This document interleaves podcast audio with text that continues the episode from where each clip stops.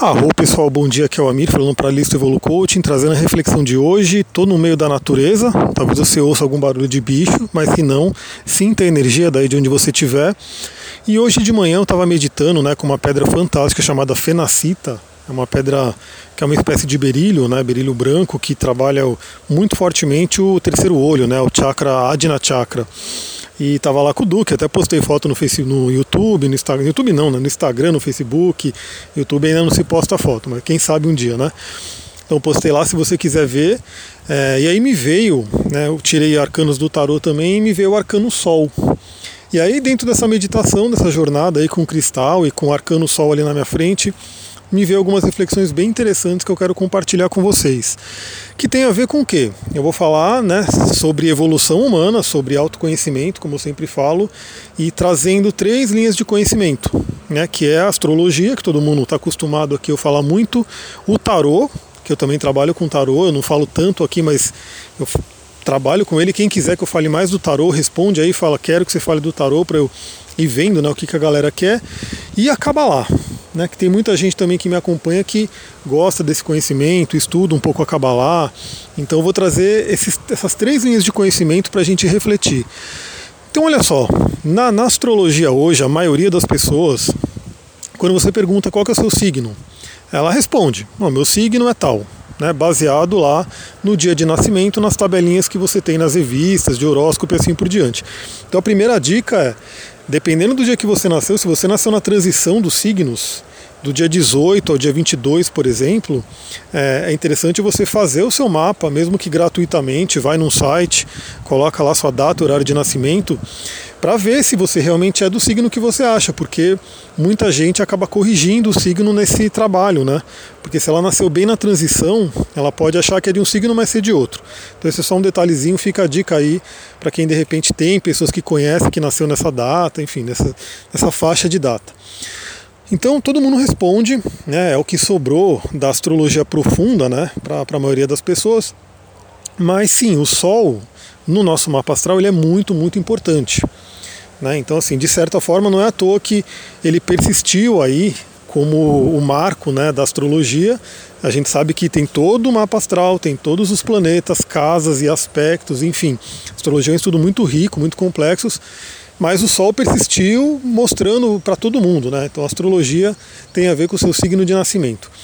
E o que, que é o Sol? Né? Se a gente for pensar, é, o Sol ele representa muito o futuro, né? o que, que a gente veio se tornar nesse plano. Então, quando a gente fala, por exemplo, de missão, tem bastante gente que me procura para fazer uma astral, para saber missão de vida, né? saber se ela está no caminho e assim por diante.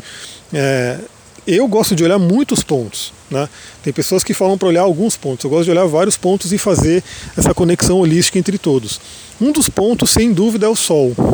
Né? Sem dúvida é o Sol. Você veio para manifestar o melhor das características do signo onde está seu Sol. Só que o grande detalhe é que a gente não é só o Sol, não é só o signo que está ali. Né? Muita gente fala, eu sou aquariano, eu sou libriano, eu sou pisciano, eu sou escorpião e assim por diante. Mas não para por aí, né? Porque até muita gente fala, né, mas eu sou de aquário e não tenho nada a ver com aquário, eu sou de peixes e não tenho nada a ver com peixes. Você tem que entender que dentro do Sol, né, dentro, dentro do signo, tão, são 30 graus. Então, quando a gente começa a aprofundar a astrologia, a gente tem um grau para cada signo. Cada grau desse signo vai trazer um simbolismo. Então, eu sou do 24 graus de Aquário. Eu tenho um simbolismo para aquele grau de Aquário. E tem uma outra pessoa que nasceu um dia depois de mim, é 25 graus de aquário, né? ela vai ter um outro simbolismo. Então somos aquarianos diferentes.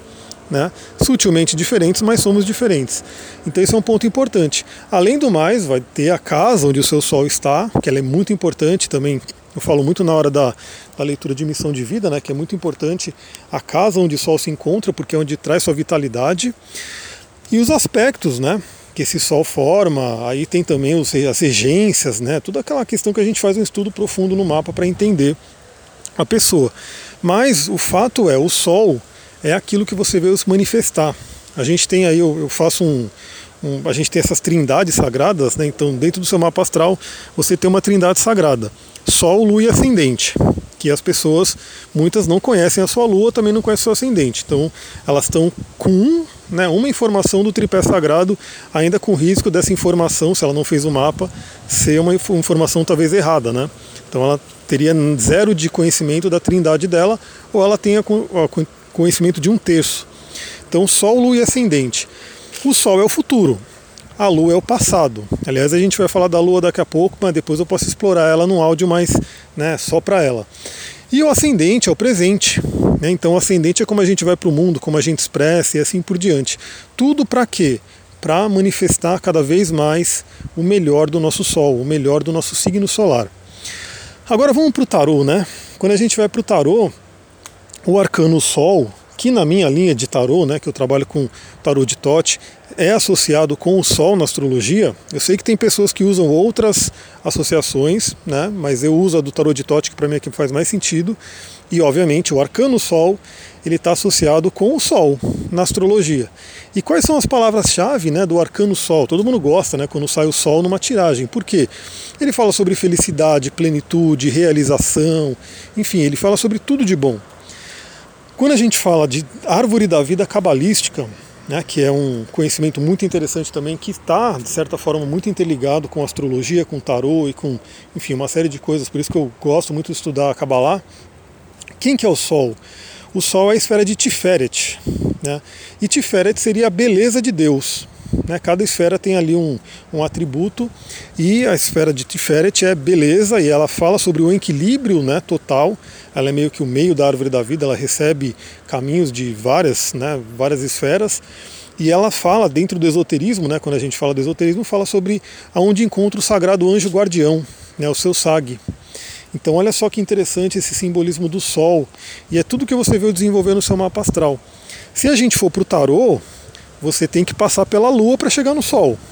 É, o arcano a Lua, ao contrário do Sol, vai falar sobre medo, sobre ilusões, sobre, sei lá, né, o pessoal não gosta muito do arcano a Lua. Eu gosto, né, eu associo muito a magia, mas também, claro, todas essas coisas. Mas você passa pela Lua para poder chegar no Sol. Né?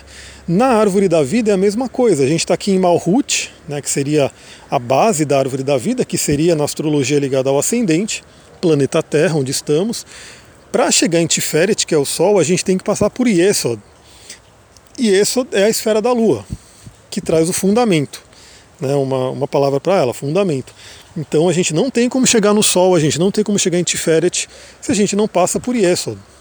E aí a gente vê a importância da Lua no mapa astral que pouca gente conhece.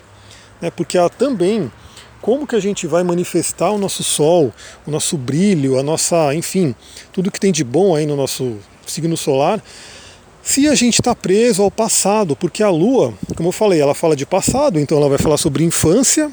Então eu pego muita gente que vem né, passar por atendimento comigo e carrega muita coisa da infância, carrega muito problema. Então assim, você pode ver que pela psicologia é, é quase que padrão, né? Você vai ter que olhar como é que era a relação com seus pais, a infância, assim por diante.